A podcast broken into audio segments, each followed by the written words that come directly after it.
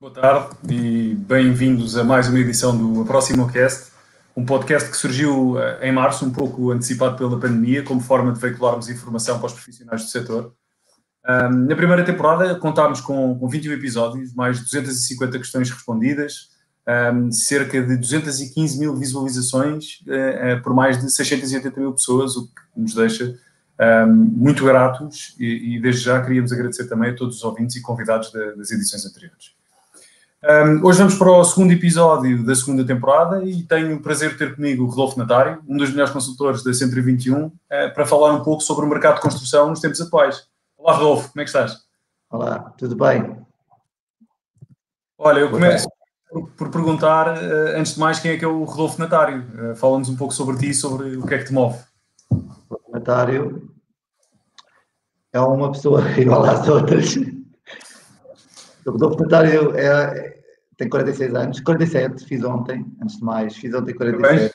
Mais atrasado. Obrigado. um, é uma pessoa normal que trabalha nesta atividade. Comecei com 15 anos para 16 com o meu pai, portanto sempre estive ligado à construção e em 2002, uh, eh, por vicissitudes uh, da vida, o meu pai teve um problema de saúde e eu entrei no mercado retalho em 2002 e, e onde eu entrei e nunca mais saí, digamos assim. Portanto, hum, já tinha algum background relativamente à construção, porque para mim é muito importante perceber o que é construção na realidade e o tipo de construção. Não, não, para mim, isso deu-me, é tal situação deu-me um background que eu, que eu, que eu, que eu achava que, que, podia ajudar, seja o meu próprio cliente, comprador ou vendedor, um, e depois, no fundo, fui-me adaptando às várias realidades, no fundo, e às adaptações do mercado. Mas é uma pessoa normal, que gosta daquilo que faz, é apaixonado por aquilo que faz, que é a mediação imobiliária. Fantástico. Já vamos falar um bocadinho também sobre, sobre o teu percurso mais, mais, mais uma vez que também queríamos tocar na construção. Sabemos que a construção, na altura, com, com a crise 2008 foi, foi bastante afetada, agora está-se a falar muito de nova construção, portanto eu também gostava de entrar um bocadinho nesse, nesse, nessa vertente, mas, mas antes, antes disso gostava de, de falar um pouco uh, sobre o teu segredo, porque foste premiado várias vezes ao longo dos últimos anos. Um, qual é que é o segredo? Eu, eu costumo dizer que faço o mesmo trabalho quando comecei há 15 anos, com a mesma alegria que faço hoje todos os dias quando acordo e digo, vou fazer aquilo que mais gosto de fazer. é regularidade, é paixão com que nós abraçamos o nosso trabalho, é paixão que cada dia é um dia diferente, nunca há dias iguais nesta atividade, é o abraçar, é o abraçar de um dia, começa às oito e meia da manhã e não tem horário para terminar, é, é conhecer pessoas é, fantásticas, é, maravilhosas todos os dias, poder privar com elas. É, é um bocadinho isso. É, o segredo é fazer-se. Eu faço sempre. Eu faço aquilo que mais gosto. Eu, não, eu sou um apaixonado pelo meu trabalho, digamos assim. Mas isso não consigo dizer mais, eu sou apaixonado pela mediação. Sou é, apaixonado. É, é quase, é quase, pode, pode-se dizer que é quase uma vocação, é isso? Eu não sei se é vocação. Eu sei que, que eu, quando era miúdo, ia com o meu pai para as obras e, e nada, estavam em construção e eu punha e via os velhotes naquelas casinhas que antigamente havia, naquelas, naqueles contentores. Eu punha-me assim para mim, mas o que é que custa vender uma casa? Isto é uma sala, isto é uma cozinha, isto é, uma, é um WC, e era agir porque isto é fácil, não é? Mas nunca pensei, muito sinceramente, que um dia havia de ser consultor imobiliário, não é? Portanto, estava a anos-luz. Eu tinha a paixão de ver a, construção, não é? O, a malta que ia para o Tosco, a malta a fazer ferro, não é? Da construção, a base, a estrutura toda do prédio, enxalagens, não é? Ver o, o, o, o canalizador fazer as instalações de gás, de canalização, os esgotos, o estucador. Portanto, isso era a minha. Eu adorava ver aquilo, não é? Portanto, os prédios a crescer e, no fundo, o produto acabado e montes de vezes já estava, já estava vendido. Um, e sempre, mas estava anos luz de eu próprio dia vir a ser consultor. Mas depois, quando eu entrei na atividade, de facto, eh, já era diferente, completamente diferente, porque saber ler um projeto, eh, saber ler eh, um projeto de todas as especialidades é muito importante e explicar isso a um cliente, seja a quem está a comprar ou quem está a vender, é muito importante porque isso também dá muita segurança. Isso hoje em dia, tudo aquilo que aconteceu desde a minha terra idade, não é? Com 15 anos, quando eu comecei a trabalhar, foi com 15 anos, isso deu-me algum, o tal background e se calhar hoje sou aquilo que sou hoje, porque se calhar tive a oportunidade de aprender o que é na realidade a verdadeira construção de, de imóveis, digamos assim.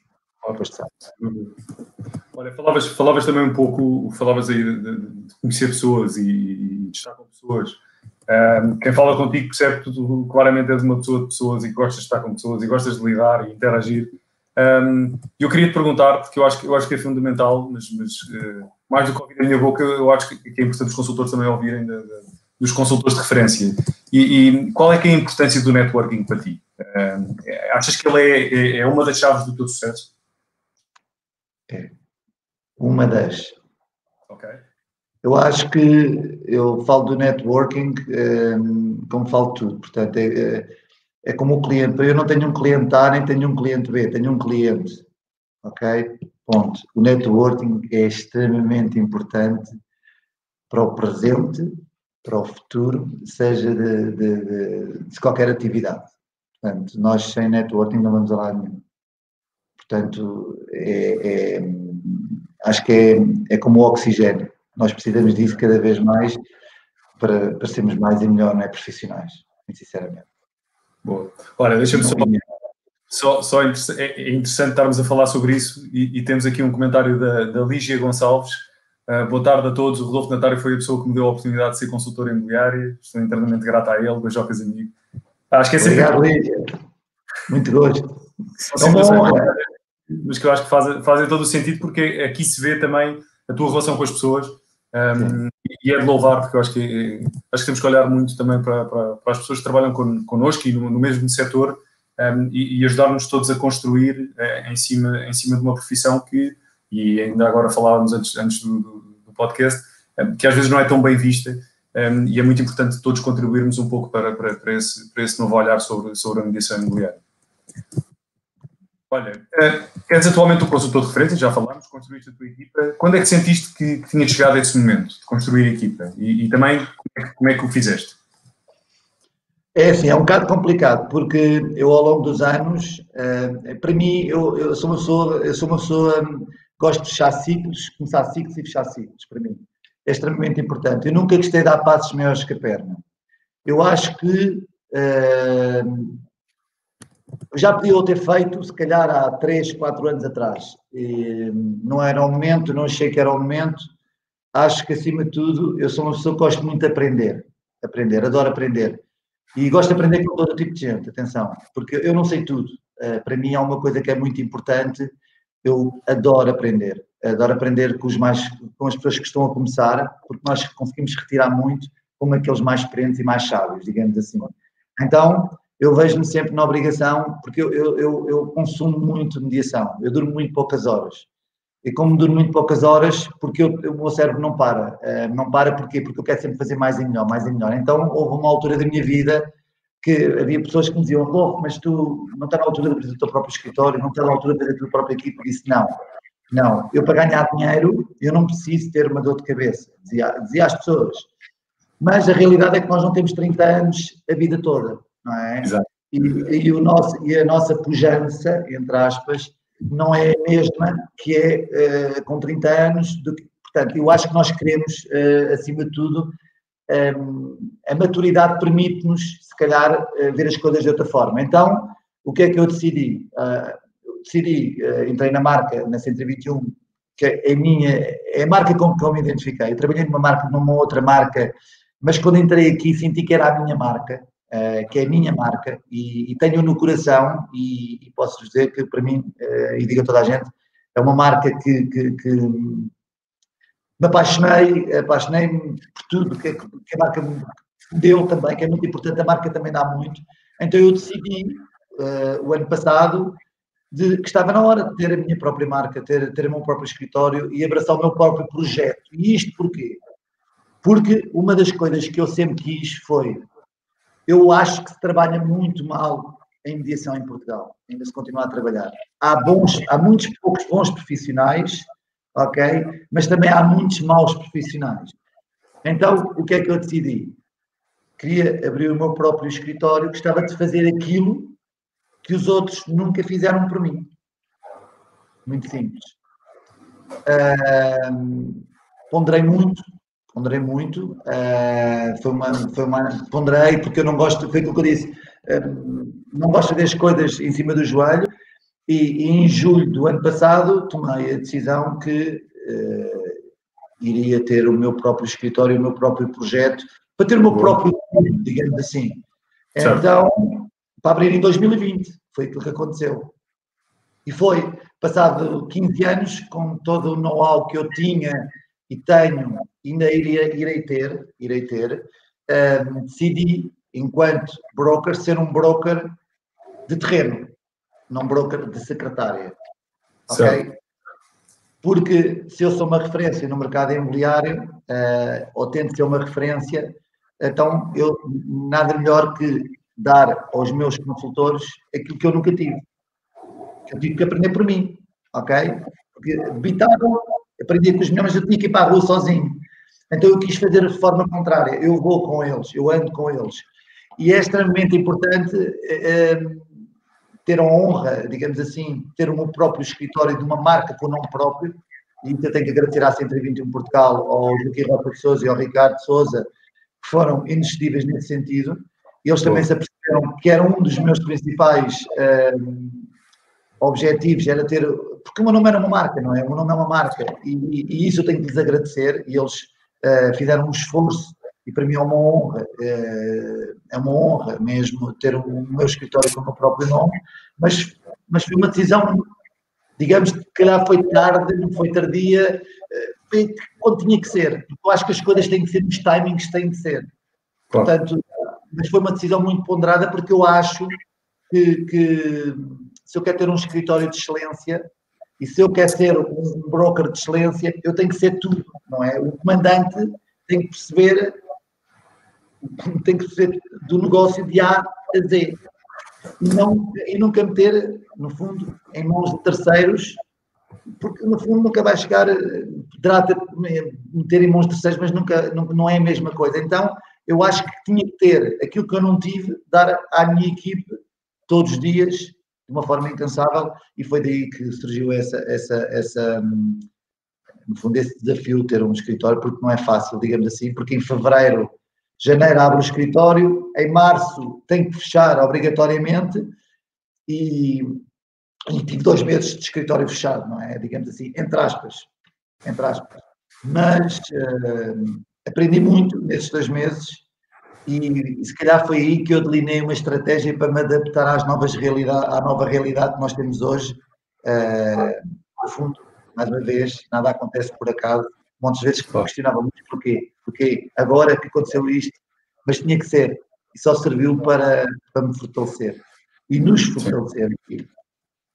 Sim, Foi um bocadinho isso. Depois, e, e, passado dois meses, dois meses acontecer o que aconteceu, é sem dúvida desafiante. É. Um, deixa falar aqui um pouco também, como é que vês a. Eu acho que, acho que sei a resposta, mas é como, é como é que tu vês a preparação e a formação contínua? De que forma é que também tu próprio fazes e fazes para a tua equipa? É que... Eu, eu, há uma coisa que, que eu dou muito exemplo, porque eu adoro, eh, eu adoro mentoring. Eh, para mim o mentoring para mim é, muito importante e é, disso, é nisso que eu me estou a especializar cada vez mais. Ehm, é muito importante. Nós vamos, vou dar um exemplo prático que não tem nada a ver com mediação. Claro. Futebol. Um jogador de futebol sabe jogar futebol, ponto. Não é? É jogador, é profissional. Porque é que treina todos os dias?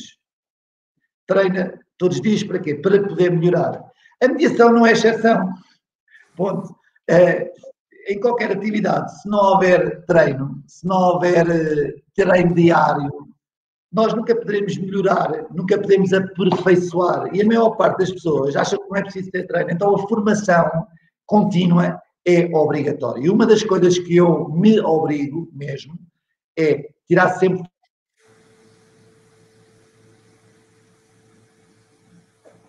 Ficamos sem ouvir o Rodolfo. Isso pode ser um problema, um problema de rede.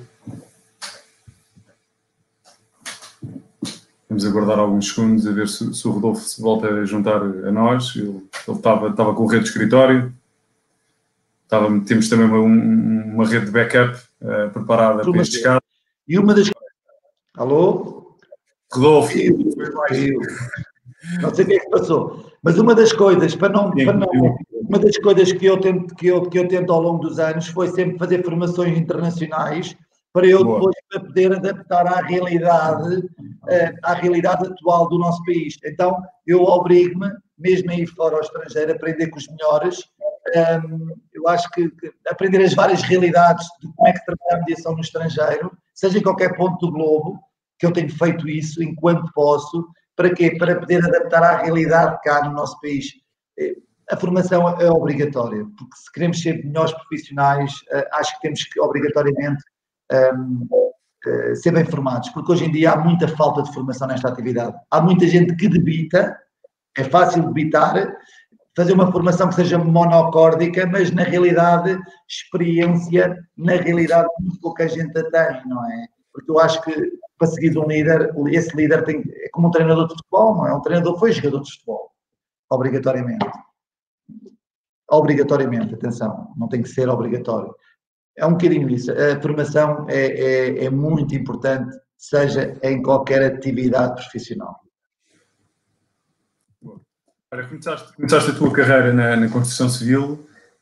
Um, essa paixão foi imediata? Como é que, como é que surgiu esta, esta paixão pelo imobiliário? Foi, foi fruto eu sou, eu sou prematuro, eu sempre fui prematuro desde muito cedo. Eu fui prematuro, comecei a trabalhar com 15 anos, fui pai com 20. Uh, eu, eu acho que nasci com, com o bichinho das casas, se eu perceber. Um, o mais interessante nisto, para mim, é. E acho que ainda se consegue fazer muito mais e melhor. Eu nunca estou contente com aquilo que faço. Acho que consigo ainda fazer. Eu nunca não fico satisfeito. Eu vejo um trabalho final assim, mas eu acho que consigo ainda fazer melhor. Uh, esse, eu acho que o bichinho sempre cá teve, só que teve adormecido, não é? Portanto, Uh, o bichinho teve sempre adormecido, só que houve uma altura da minha vida que teve que acordar e quando me apercebi, e é giro que em 2003 houve alguém que me disse, ah, tu és fora de série, tu, tu não és muito normal. Uh, e eu não, porquê? Porque eu nunca tinha trabalhado numa marca internacional, não é? Porque eu muito, eu trabalhava com Pato Bravos, não é? É chamado Pato Bravo o construtor. E quando alguém entra num mundo completamente diferente e começa o. Epá, tu és muito bom, tu sabes que não és muito normal, mas eu nunca liguei, ok, pronto, eu faço o meu trabalho, faço a minha obrigação, que é claro. prospeção, angariar, meter placas e vendas. Porque eu acho que é a obrigação de um consultor. Uh, só que, como é evidente, eu sempre gostei de liderar e gostei de ser, uh, gostei de ser sempre o número um. Então tinha que ser sempre melhor naquilo que fazia. E o bichinho sempre cá teve. Eh, se calhar foi um bocadinho mostrado que a minha ambição, e se calhar nunca estar contente com aquilo que tenho. Quero sempre um pouco mais, porque eu acho que se consegue sempre mais. As pessoas hoje em dia um, ehm, são um pouco ambiciosas. Está tudo bem. Para mim nunca está tudo bem. Uh, está sempre, acho que nós consegue sempre mais e melhor. E acho que as pessoas, o ser humano tem qualidades irresistíveis e tem capacidades que, que, que muitos, muitas vezes nós pensamos que não conseguimos fazer, mas na realidade surpreendemos a nós mesmos, não é? A nós próprios. E, e, é isso um bocadinho que eu tento me surpreender até a mim todos os dias. Eu, epá, tu de facto conseguiste fazer isto, epá, tu de facto. Muito importante. Um bocado. Olha, como é, que, como é que estás a analisar o mercado de, de construção atualmente? Sentes que. Como é, como é que sentes o mercado? Está a recuar? Está, está, está bem? Achas Olha, que. Eu, uma das coisas que, que, que, eu sempre aprendi e que, que, aprendi desde muito jovem foi: tu, tu vendes um bem de primeira necessidade, é uma casa. Portanto, as pessoas precisam ter uma casa, seja ela para arrendamento, seja ela habitação social, seja ela para comprar, as pessoas precisam ter um teto. Uh, eu já passei por algumas crises, felizmente, felizmente. Uh, sobrevivi, adaptei-me, readaptei-me, inventei-me. Isto não passa de mais de uma crise. Ponto. O que é que está a acontecer? É normal, com tanta notícia que as pessoas ouçam, é normal que as pessoas fiquem assustadas. Eu, eu estava a dizer à, à, à, Madalena agora há pouco, antes de entrarmos em uhum. direto, eu só vejo notícias de manhã. Portanto, e depois não, não vejo notícias, eu não como isso, não compro isso. Eu acho que a comunicação social é muito importante na nossa vida, mas não temos que viver em função disso, porque se nós vivemos em função disso, vamos ficar limitados. O que é que está a acontecer? Está a acontecer que toda a gente está a readaptar a uma nova realidade. O mundo mudou, o mundo mudou, o mundo, o mundo mudou e que ninguém, algo que ninguém estava à espera, não é? Então nós temos que nos readaptar a esta nova realidade. É normal que vai continuar a haver construção. É normal que houve um abrandamento de, de clientes internacionais, porque temos os, os aeroportos que estão a trabalhar a um terço daquilo que trabalhavam, é? Agora estão a fechar outra vez as fronteiras. É normal que o centro de Lisboa não se venda tanta casa. É normal que as pessoas vão agora para a periferia, porque isto é cíclico. Tudo isto é cíclico.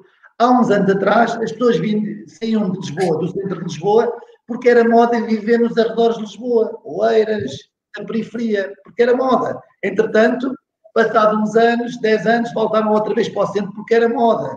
Portanto, e agora estamos a viver uma realidade. A construção civil, é como é óbvio, sofreu um revés, mas o poder de compra ainda continua. O poder de compra ainda vai continuar. Sim. A banca já se reajustou, já está. Quando, em, março, em março, quando aconteceu esta pandemia, a banca começou logo a prever o futuro. Atenção, vamos ter que fazer aqui algumas situações nos empréstimos é tal situação quando as pessoas, o banco, antes a banca estava a 100%, depois começou a estar a 80% e a 90%. Agora a banca está, e nós adaptámos, não é? Sabemos que para comprar casa temos que ter no mínimo 10% para dar de final, mais o pagamento dos impostos, porque senão não há. E vai acontecer a mesma coisa. As pessoas vão ter que se readaptar, há um abrandamento, mas depois nós esquecemos. Esquecemos. E ao esquecer, as coisas voltam outra vez ao seu cotidiano é um bocadinho isso. Mas o mundo mudou. Atenção, o mundo está a mudar. Temos que nos adaptar. É tão simples quanto isso. Eu noto abrandamento, mas não, não, não, não, não está, não está, não, pelo contrário, não está. Eu, continuamos a fechar negócios. Quem tem dinheiro compra, quem não tem vai ter que esperar outras oportunidades. É muito engraçado. Nós, uma das coisas que temos feito é estar muito próximos de, de, dos consultores que trabalham connosco, das agências, dos brokers, e temos feito alguns inquéritos. E, e posso dizer que uh, o primeiro inquérito que fizemos, a visão sobre do que é que viria para a frente era, era bastante negativa, nomeadamente uh, preços a cair, um, as pessoas, os, os, consultores e os brokers achavam que os preços iam cair, sei lá, eu não me recordo exatamente os números, mas mais, cerca de 50% diziam que os preços iam cair. Nesta última, neste último inquérito, um, dois terços já dizem que os preços vão manter e mais 10% acham que os preços vão aumentar. Ou seja, a fração de, de, de pessoas que acham que os preços vão diminuir um, já é bastante menor e posso dizer também que mais de 75% de, das agências já fez transações regularmente durante este período, desde, desde, desde a abertura do confinamento. Portanto, o mercado está a mexer, é o que tu dizes, está, está, está ligeiramente mais, mais, mais, um, mais lento, talvez, fruto do que estamos a viver, mas está a mexer. Eu tenho uma filosofia que é muito simples. Eu, desde o primeiro dia, há uma coisa que eu disse a toda a minha equipe, e quando eu fiz a primeira reunião, eu tive eu, quando começámos a fazer os Zooms, não é? Eh, estávamos todos confinados. Eu, a primeira reunião que eu fiz com a minha equipa foi muito simples. Aquilo que eu lhes disse a eles foi o seguinte: meus amigos, o mercado, eu respeito muito a pandemia, mas não vou viver em função da pandemia. Atenção, isto não vai cair. Foi, eh, foi a minha análise, porque foi muito simples. Isto não vai cair. Atenção. É normal que sejam, haja um baque. As pessoas entraram em trânsito, as pessoas assustaram-se com estas situações todas, não é? É normal, porque não sabia o que é que íamos. Eu digo, eu respeito muito, mas não vou, ver em, não vou viver em função. Eu posso dizer a ti que eu não houve um dia que não saísse de casa. Eu escriturei em pleno, em pleno, em pleno março, em pleno Covid, com as, com, com, tudo, com as ruas vazias, eu, eu, eu escriturei, eu angariei, eu tinha clientes a dizer, Rodolfo, vocês estão a trabalhar, é aquilo que já tentei ligar para alguns colegas seus, ninguém quer, eu quero trabalhar, eu, eu quero, eu vou angariar. Exato. É, e nunca parei. Porquê? Porque eu respeitei a pandemia, mas não vivi em função da pandemia. Portanto, porque eu, eu, eu, eu, sempre disse, para se vou, eu hei de morrer de outra coisa, não vai ser isto de certeza absoluta. Portanto, como é óbvio, tive que, que tomar todas as precauções. E depois outra coisa que também para mim foi muito importante foi perceber, ok, o negócio que se gerou atrás disto. Não é? Porque um frasco de álcool custava um euro, passou a custar 10. Então, se isto é negócio, eu também não vou deixar de fazer o meu negócio, que é a mediação. Então, respeitei e disse à minha equipe, calma, que isto não vai cair. Vamos acreditar. E se calhar os resultados que eu hoje tenho, que eu hoje tenho ao dia de hoje, foi nunca ter baixa, baixa guarda e sempre lutar. Há, há uma coisa que temos que fazer. Se há uma crise, temos que trabalhar 10 vezes mais para manter o mesmo ritmo que nós tínhamos quando estava tudo bem. Eu penso muito assim, em como eu gosto muito do meu trabalho e gosto muito de trabalhar, então eu não me canso e não tenho qualquer tipo de problema.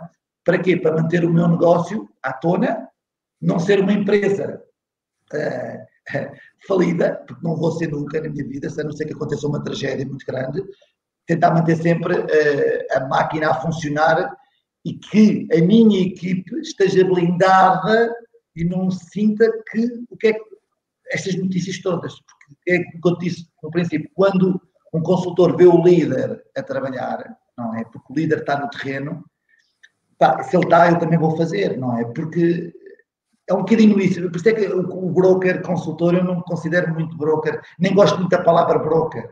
Broker é só para, para pagar os impostos, mais nada. Porque eu sou consultor e vou morrer consultor imobiliário, porque é aquilo que mais gosto de fazer. É um essa, filosofia, essa filosofia é interessante, eu gosto, eu gosto de acreditar que também faço que a única forma de liderar é, é dar o exemplo, não é? Se não deres o exemplo, vai, vai, vai ser sempre um pouco coxo, não é? Um bocadinho, é um bocadinho.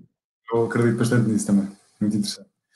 Olha, e, e falando também, continuando aqui um pouco também, desviamos aqui um pouco, mas acho, acho que foi de bastante valor e é essa partilha que nós queremos, mas ainda retornando aqui um pouco à, à construção, um, o aumento dos custos de construção tem-se tornado uma realidade. Como é que avalias também o impacto do mesmo uh, no mercado?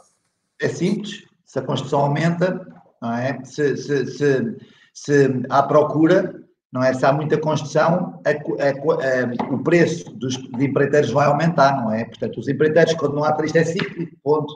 Se tu não tens trabalho, tu tens que baixar preço. Se tu tens muito trabalho, tu podes pedir o que queres.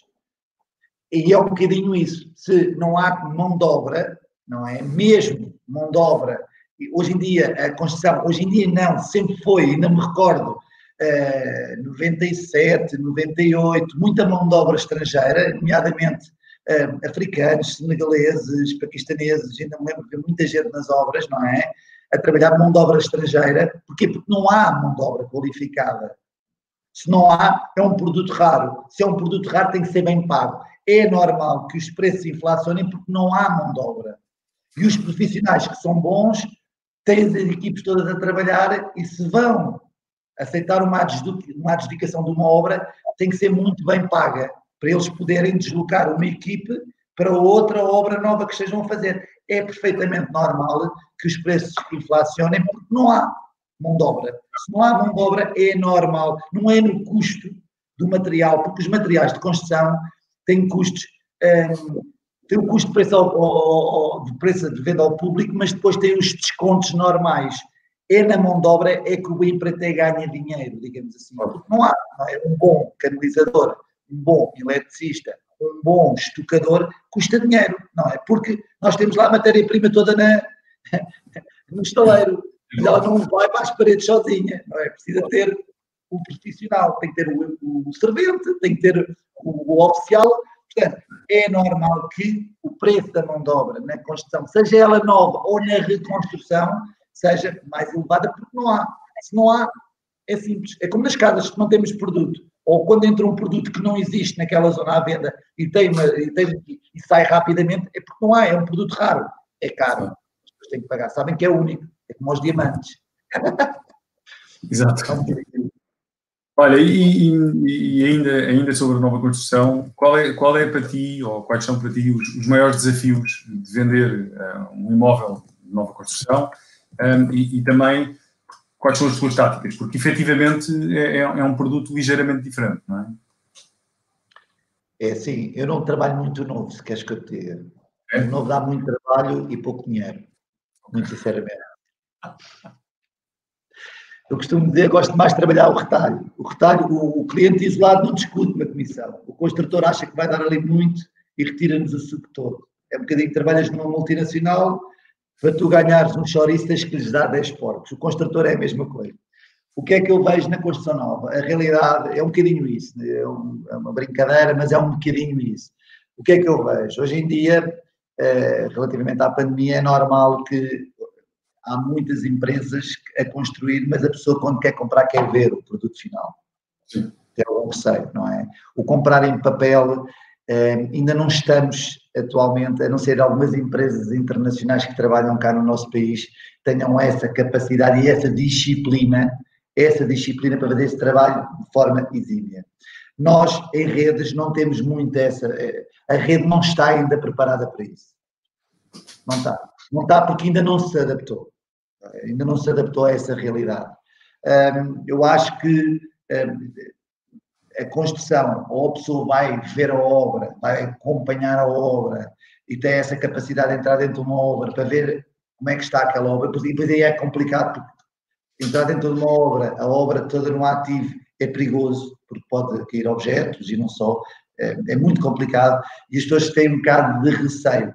E quando já vão, é, vão à fase final, já está quase tudo vendido, porque, ou porque outras pessoas que, é, que compraram, então é um pouco mais difícil. É, eu vejo o número de casas em construção que está à venda, porque isso é uma coisa que eu faço essa análise com alguma periodicidade, ainda se vê muita casa nova, já em fase eh, terminal, ainda para venda, porque é por causa disso mesmo, é? é? um bocadinho, é um bocadinho eu estar a comprar, mas não estou a ver, e, e, e nós ainda não estamos, eh, eu acho, é a minha opinião, relativamente às redes. Dizer que houve um aumento grande da, nova construção, é, obviamente que ainda não estamos aos níveis que estivemos em 2007, por exemplo, mas há, houve, houve, um aumento grande da nova construção, também porque eu acho, eu acho que, que é normal, não é? Quando começa, falavas há pouco da, da, oferta e da procura, é um pouco isso, não é? Como, como havia pouca oferta de produto, de, especialmente é, nas grandes regiões urbanas, como Lisboa e Porto, naturalmente começou a haver nova construção um, e, e, sim, mas, mas claramente que é um, produto, é um produto diferente, um pouco mais difícil de vender sem estar construído, naturalmente. Por isso é que eu também te perguntava, perguntava a tua é opinião. Muito, é muito complicado, porquê? Porque normalmente o cliente, quando quer comprar uma casa, eu, isto é a mesma coisa que queres comprar um carro novo, não é? E ele diz: olha, daqui a, três, daqui a quatro meses tens um carro novo. Aí aquela ansiedade. Uma casa é diferente, tu esperas três meses, mas não esperas dois anos.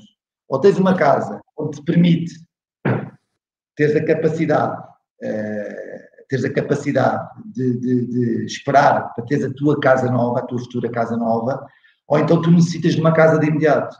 A realidade é essa, porque nós temos muito poucos portugueses a comprar a segunda habitação ou a terceira. Portanto, não é muito. Nós temos, nós somos pessoas que têm uma casa de férias e uma casa, uma primeira habitação. E até mesmo isso, até mesmo isso, cada vez mais está a sair, está a induzir.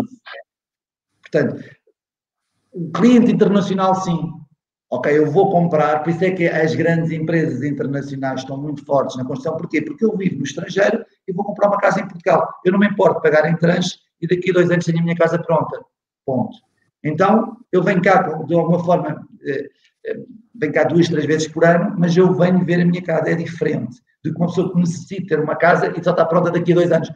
Por exemplo, uma família não vai para a casa dos pais, nem vai arrendar uma casa. A pessoa precisa de comprar uma casa, precisa de uma casa de imediato. Aquilo que eu, é a minha opinião. É, é, é isso que é queremos hoje. hoje só queremos a tua opinião. ok. É um bocadinho a minha sensibilidade. Mas claro que sim, estás no terreno e eu acho que lá está. Por isso é que nós, nós criámos este espaço exatamente para partilha. Não é que todos partilhamos as mesmas opiniões, mas, mas, claro. mas uh, vivenciamos o, o, dia a dia e é para essa, para essa partilha que, cá estamos, como, como estava a dizer. Olha, tu, tu também trabalhas, trabalhas imobiliário de luxo, certo? Luxo, luxo é muito pouco. É, nós falamos muito de luxo, é uma franja muito pouco reduzida. Eu, é, um dos meus principais objetivos é, é trabalhar o premium e, e o luxo. É, um, é uma das, das minhas bandeiras, é um dos meus principais desafios, é o nosso escritório ser conhecido como, no fundo, mediar imóveis premium luxo. Atenção, não, nunca, nunca, mas nunca por nunca ser banalizar o max market, o max market, ponto. Isso aí vai continuar sempre a ser, mas cada vez mais especializar no mercado premium, segmento médio-alto, luxo, digamos assim. É um bocadinho isso. É isso mesmo que eu também queria, porque como, como eu sei que estás a trabalhar essa área, o que eu te queria perguntar no fundo é, uh, tu achas que, uh, lá está, na tua opinião, a, procura por imóveis de luxo em Portugal está muito dependente dos vistos gold? Nem, nem não, não, não, não. Uh, em certa parte está, mas eu noto e notei que a partir do momento, após confinamento, 4 de maio, a procura por imóveis, uh, por exemplo, uh, a procura de imóveis com já de certos valores e certos montantes começou a ser uma, uma, uma, uma recorrente. Começou a ser recorrente.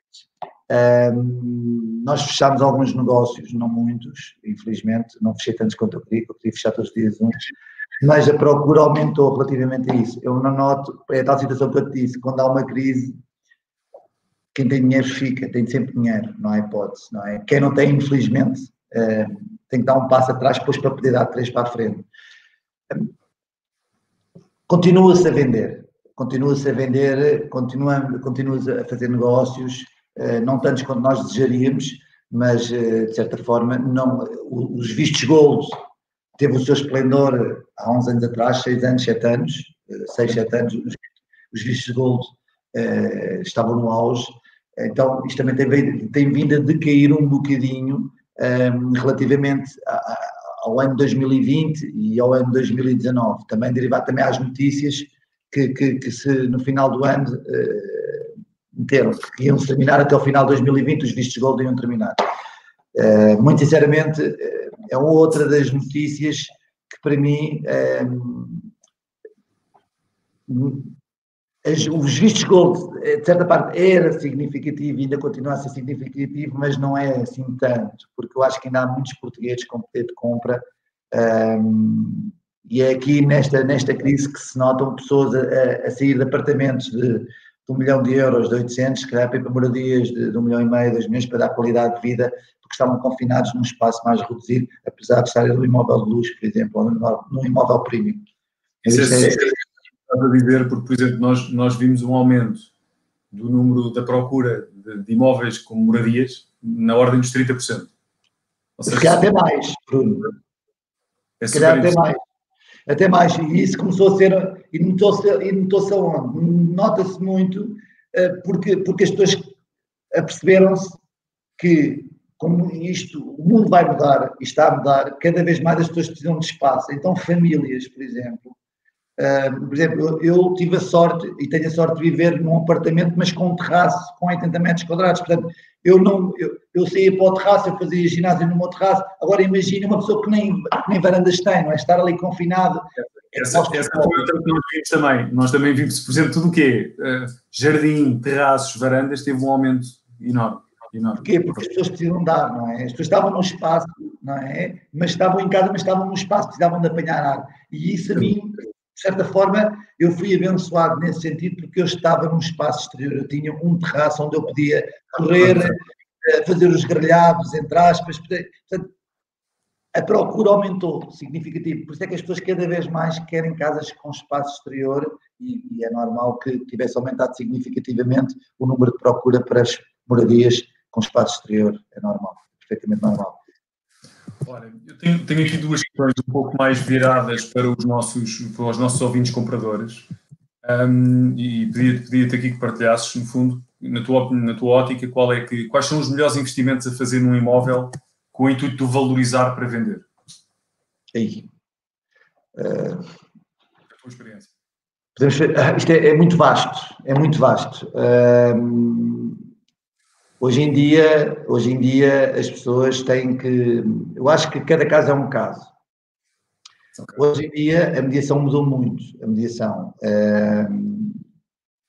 os, virtual, os virtuais tours, uh, os, os, drones. Portanto, hoje em dia nós fazemos uma sessão fotográfica e podemos fazer home staging sem ter mobílias. Portanto, um, e podemos fazer tudo. Portanto, mudou, tudo isto mudou, porque e, e tal situação houve uma readaptação. E por isso é que cada caso é um caso. Eu acho que, acima de tudo, o que compra é a qualidade das imagens e a qualidade, a qualidade eh, da fotografia, a forma como o próprio imóvel e o próprio consultor consegue explicar ao, ao, seu proprietário para poder vender aquele imóvel. E muitas vezes as pessoas têm vergonha, porque há pessoas mais descuidadas que outras. Mas só que há pessoas que têm mais brilho que outras. Portanto, e acho que é importante a pessoa, quando apanha um cliente desses, ter o cuidado para não ferir suscetibilidades, mas explicar ao cliente para lhe poder vender o imóvel, ele vai ter que fazer um esforço, ou então o próprio consultor imobiliário meter as mãos na massa e ele próprio, ele perceber, uau, vou fazer isto que é para lhe vender o imóvel, não é? Isto é o seu imóvel, é o seu bem, então vamos valorizá-lo. Então, acho que é extremamente importante quando um proprietário nos pede para comercializar um imóvel, nós temos essa capacidade e a vontade para poder explicar ao proprietário o que é que ele tem que fazer para poder melhorar o seu imóvel para ter uma venda muito mais célere e sem qualquer tipo de problema, porque depois do imóvel arrumado um, eh, e todo, todo bem orientado, nós temos lá na orientação, porque eu estou sempre na orientação dos meus imóveis, que é extremamente importante, para tirar certas coisas que façam um ruído, não é? Sim. Para ser de uma forma mais, para, para estar apelativo e para se vender o quanto antes, porque o principal objetivo é vendermos o imóvel ao melhor preço possível. Eu acho que cada caso é um caso. E acho que é muito importante cada vez mais o homestaging, o, o, o, a decoração dos imóveis. Por isso é que eu estou um bocadinho mais à frente, todos os books que eu faço dos meus imóveis. Ainda agora entrou-me um imóvel a semana passada, e, como é óbvio, os books chegam, já está vendido o imóvel. Portanto, eu mandei fazer uh, eh, 50 mil books, mas os books, a casa já está vendida. E porquê? Porque a decoração a forma como foi montado, como estava tudo, estava de uma forma toda exemplar, o que é que aconteceu? Estava extremamente apelativo, porque não há. Então a pessoa, as pessoas viram algo que não existia, porque são técnicas, não é? São técnicas, são. Uh, isso aprende-se, não é? Aprende-se. Temos que aprender, nós vemos muitos os programas, as pessoas veem os programas americanos, mas isto é tudo ficção, não é ficção. Isto é muito dia. É muito Bom, interessante Sabes que o último, o último episódio foi com a Ana Margarida Mendes, que no fundo é homestager, e, e, e ela teve a falar e trouxe alguns dados, inclusive de, de, dos Estados Unidos, um, de valorização dos imóveis eh, com é, percentagens interessantes, ok? Percentagens interessantes. Significativas, significativas. E cada vez mais as pessoas, porque é muito importante, é, a apresentação do imóvel para o público exterior é a mesma coisa que seja a apresentação do consultor ao seu proprietário. Ponto. O consultor tem que estar na forma. E a maior parte, se os próprios consultores muitas vezes não se cuidam deles e estão de qualquer maneira, quanto mais vão cuidar do imóvel que não é deles. É mais um. É mais um. Então, hoje em dia, um proprietário, um proprietário, ok, aceita aquilo que aquele consultor, que supostamente diz que é consultor, mas quando apanha alguém que, no fundo, lhe dá dicas, lhe explica como é que ele tem que fazer, porque, no fundo, nós fazemos consultoria. A malta fala, eu vou vender carro. Não, nós, nós somos consultores. Então, um consultor imobiliário tem que saber tudo de A a Z, não é? Temos jurídico, financeiro, temos que saber tudo, não é? Então, o cliente quer um profissional. E hoje em dia é isso que o cliente procura, profissionais.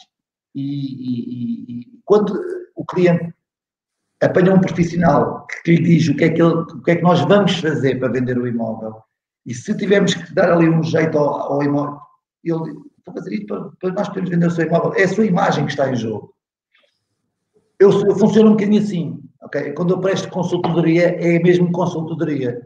É, e se calhar é isso que, que, que, que me define ou que, que, que, que, que deixa, que, que, me deixa ainda mais feliz porque os meus, os meus clientes me ouvem e, e o resultado, na realidade, é o que se espera, não é vender um imóvel. Atenção, nem tudo, cada caso é um caso.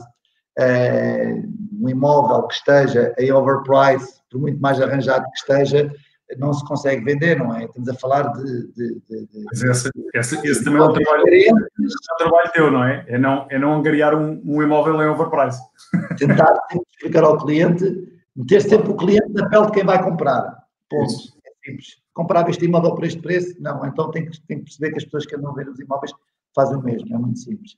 E as pessoas muitas vezes precisam de ser educadas para isso. Porque as pessoas, quando nos dão um imóvel, as pessoas não são consultoras imobiliárias, nós somos os profissionais. Porque quando nós vamos ao médico, nós não, não, não, não nos vamos automedicar. Nós ouvimos o médico e o médico dá-nos a sugestão de tomarmos certa medicação. É a mesma coisa que o consultor. O consultor tem que disciplinar o cliente para poder vender aquele imóvel, para fazer um trabalho de mediação de forma exemplar. Temos que lhe dar aquelas dicas que são extremamente importantes, não é? E a maior parte das pessoas, muitas vezes, têm vergonha de dizer ao proprietário porque a casa é dele. E acho que não, quando alguém nos consulta, nós temos que explicar que nós o porquê de estar a falar com um profissional e poder melhorar, no fundo, uh, a qualidade do seu imóvel para, para vendermos ao melhor preço possível. Fantástico. Olha, eu tenho, tenho, tenho mais uma pergunta para te fazer. Uh, também aqui aproveitar para, para abrir o, aqui o espaço para, para questões, para quem quiser fazer algum tipo de, de perguntas e, e partilhas. Um, eu, eu, portanto, deixava a, última, a última pergunta do meu lado, que é qual é que é, tem-se falado muito agora do, do, do, retorno do investimento uh, ao mercado imobiliário, qual é que é a maior vantagem em fazer um investimento num ativo imobiliário, do ponto de vista? É assim, hoje em dia o grande segredo é comprar bem, comprar bem, uh, porque oportunidades cada vez uh, são muito poucas. Agora, com esta realidade, as pessoas falam muito nas moratórias, eu não sei, eh, muito sinceramente não sei, que agora vai entrar para aí, as pessoas começam a ouvir, vou esperar para março, que vai cair não sei quantos imóveis. Isso é muito mau se isso acontecer, é muito mau. Eu acho que, acima de tudo, os ativos imobiliários têm sempre o seu valor, ponto. Ok? Tem sempre o seu valor. Nós não esperávamos, há quatro anos atrás, que, por exemplo, a periferia de Lisboa, tipo Cacém, onde não se vendiam casas e estavam lá casas a 75 mil, 80 mil, hoje estão lá casas, as mesmas casas a 130 e a 140. Portanto, ninguém estava à espera disto. Portanto, ninguém estava à espera. A realidade, há que comprar bem. E ao comprar bem não é comprar inflacionado, é comprar nos valores do mercado. Porque nós sabemos, nós sabemos que ao comprar um imóvel, nós, é, é, nós estamos a investir na conta poupança reforma. Porque hoje estamos a comprar por X, eu falo nomeadamente no mercado, eu trabalho no mercado de Lisboa e também trabalho no distrito de Lisboa, mas eu costumo dizer que eu nunca vi Lisboa a cair. É. Lisboa continua os preços que compravam por 100, hoje vende-se por 300. A realidade é que ainda se continua e daqui a um ano vai-se vender por 350 ou mesmo por 325. A realidade é há que comprar bem. Não, não comprar, como é óbvio, algo que vale 300 hoje em dia tanto os proprietários, uh, hoje em dia são pessoas muito bem formadas e são bem informadas, ok? Sabem perfeitamente que se tem um imóvel que tem 400, não o vão vender por 300 e vice-versa. Há pessoas que acham que um imóvel que vale 400 vão vender por 500, é completamente o contrário. Eu acho que hoje em dia, hoje em dia quem compra tem que comprar bem, porque o retorno vai tê-lo sempre. Certo. seja de uma forma ou de outra, porque uma pessoa que faça uma aquisição de crédito para uma casa de 400 e vender a casa daqui a 5 anos, independentemente de tudo, o cliente vai sempre ganhar dinheiro, porque amortiza juros e capital. Até pode vender pelo mesmo preço, ponto, mas não perdeu. Mas não perdeu. Portanto, o retorno existe sempre. De certa forma, existe sempre retorno financeiro. Agora, como é óbvio evidente, a não ser que. Mas hoje em dia já não se cometem loucuras porque aquilo que eu vejo, é, é, foi aquilo que eu disse, os clientes hoje em dia estão formados e informados, porque certos e determinados produtos têm aquele valor, aquele montante, e não vão dar, não vão dar mais. A não ser, fala-se muito em estudos de mercado. Estudos de mercado, o estudo de mercado é uma, eu peço desculpa, isso é tudo uma treta. O estudo de mercado, e isto porquê? Porque eu tenho um primeiro andar, por exemplo, eu vivo no primeiro andar e a minha casa custa 300 mil. Mas o meu vizinho de cima, ok, é, uma casa até pode vender por 300, está à venda por 310 porque é o piso superior. Mas imaginemos que chega-me ali um cliente, ok, e diz assim, olha, eu faço-lhe uma oferta de 250 mil euros pela sua casa, Rodolfo. Eu digo, ok, eu vou aceitar porque eu necessito fazer um investimento noutro, noutro, noutro negócio e vou ter necessidade de vender. Não quer dizer que a casa do meu vizinho, que está à venda por 310 mil euros, valha 260 mil. Claro. Okay? E hoje em dia as pessoas falam muito isso. Portanto, cada necessidade, cada caso é um caso. Porque, Sim. e as pessoas vão buscar muitos estudos de mercado, há um valor que não sai daquela vitória. Bom, e é nesses valores que as pessoas têm que se basear. E as pessoas vão dizer, mas o meu vizinho, então, mas se o vizinho tivesse dado a casa, eu tinha que dar a minha casa. Exato. Não é? Não é verdade. Eu acho que a comparação, e os estudos de mercado fazem, fazem muita comparação, bah, obviamente que tem, tem, tem, tem, que, tem que se fazer, mas depois é o que tu dizes, cada caso é um caso. Isso, é tema, isso é tema. E muita gente não sabe, as pessoas falam e depois especulam, o vizinho vendeu, mas então se o vizinho tivesse dado, eu tinha que dar a minha casa. Então, peraí. Isto vale, e, é e as pessoas hoje em dia não estão preparadas para isso. Elas não estão. Porquê? Porque acham que aquilo é o estudo de mercado é aquilo que vale. E até os próprios proprietários, vão-se ver, é tal disciplina que nós temos que incutir a eles de uma forma didática, porque nós é que somos os principais e não são eles, porque senão não estavam a recorrer a uma mediadora para poder promover o imóvel, não é? A venda do imóvel. Temos que nós, de uma forma, explicar isso a eles, para eles perceberem que na realidade não é como as pessoas às vezes falam. E mesmo às vezes, as pessoas, mas viu a escritura, você teve acesso à escritura da casa que foi vendida, então ah, mas eu vejo na internet, as pessoas podem pôr o preço que quiserem na internet. E é isso que as pessoas, a maior parte delas andam ao engano. Não sabem, a realidade é completamente é, diferente. Por isso é que cada caso é um caso e não há aqui chapa 5, seja para o mercado de Benfica, para o mercado do Restelo, para o mercado das Avenidas Novas. Não, não, há, não há hipótese mesmo. Mas isto é, é a experiência permite-me permite falar desta forma porque tenho dado bem da forma como eu falo com os meus proprietários. Tenho muito respeito por eles e eles também têm muito respeito por mim, por isso é que os meus proprietários me acompanham e ficam meus amigos, porque aqui não há, aqui, aqui é sempre de uma forma muito institucional. Ponto, não há outra forma. E humana. E humana, porque a parte humana também é muito importante. Olha, Rodolfo, não tenho, não, tenho, não, não, não chegaram mais, mais questões. Uh, Resta-me agradecer-te por, por, toda a partilha sincera e pela disponibilidade com que aceitaste o nosso convite. É, um, um, prazer ouvir pá, pronto, um, consultório, um consultor com, com a tua experiência um, e com o teu sucesso. E, e, mais uma vez, obrigado pela partilha. Não sei se tens, se tens algum comentário ou alguma partilha que queiras fazer com, com, com os consultores que me estão a ouvir. Eu aquilo tenho, tento agradecer a ti, Bruno, obrigado pelo convite. Eu tento ser mais um profissional nesta atividade, a dar o meu melhor, dar o meu contributo, a meter o meu cunho e apenas me limito a fazer a minha obrigação. Trabalhar de forma honesta uh, e profissional para poder honrar esta atividade que está tão uh, descredibilizada, porque as pessoas banalizam muito uh, a mediação e a mediação não é para ser banalizada quando se lida com produtos de milhões, que é mesmo assim milhares de euros, no fundo é a vida das pessoas que está em jogo, não deve ser banalizada. Eu digo isso a todos os consultores, não banalizem, não banalizem a vida das pessoas, porque temos que respeitar os nossos clientes e, e, e o património deles que lhes custou muito a construir e, e, há que dignificar isso para que as pessoas sintam que acima de tudo além de sermos consultores, também somos seres humanos e que percebemos o que é que está ali, que é para saber respeitar e ser respeitado no futuro, porque um dia pode acontecer a nós. E nós não gostaríamos que nos fizessem a nós aquilo que nós fazemos muitas vezes, as pessoas tentam fazer aos outros. É muito simples. De resto, eu tenho a agradecer-te, por obrigado pela, pela simpatia, olha, e, e estou sempre disponível para o que for preciso.